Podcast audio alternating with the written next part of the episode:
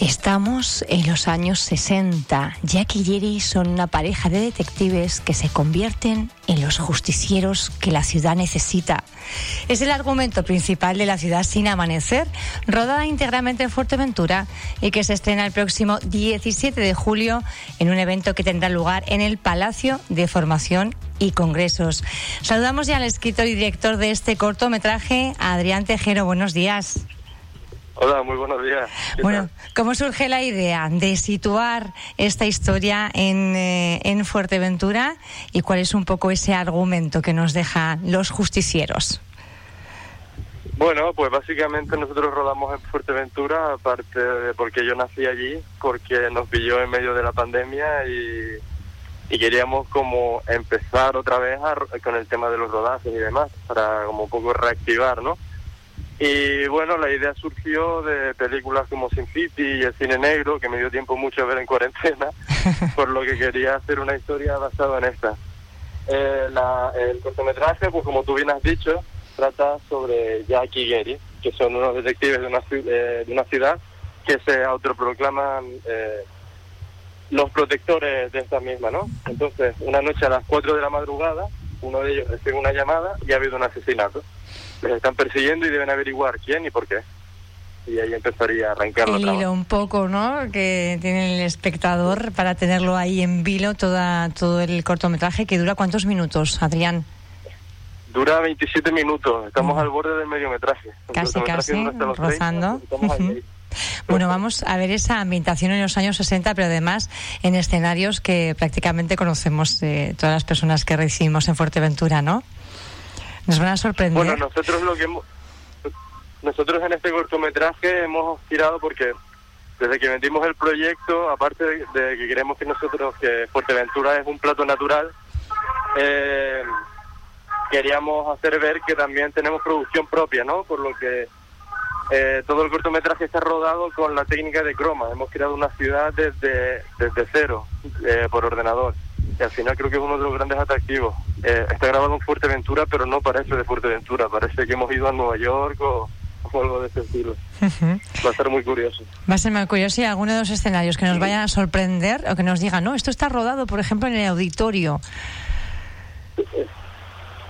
Eh, algunas, está todo, casi todo está rodado de esa manera todo está rodado de esa manera. Bueno, ¿cómo fue eh, rodar durante la pandemia, Adrián, con todo tan desierto? Bueno, pues aparte de las obvias medidas, como intentar respetar eh, la distancia y demás, fue muy complicado también para el tema de buscar la financiación, la ayuda, traer gente de fuera, porque al final estaban las medidas que estaban y encima era el verano pasado que estaba mucho más complicado que ahora, que ahora está bastante más suave. Pero bueno, fue al final un reto que había que superar porque como te digo, lo que queríamos también era un poco como volver a empezar a grabar y que no nos impidiera el COVID hacer lo que nos gusta hacer y creo que al final ha salido bien. Bueno, hemos hablado de los protagonistas en carne y hueso. ¿Quiénes son esos actores y actrices que encarnan la historia? Bueno, pues los actores son, eh, algunos son más consagrados, eh, han hecho más cortometrajes y demás, y otros son más nuevos. Eh, los protagonistas, Jackie Gary, son Santiago Mejía y Garo Herrera.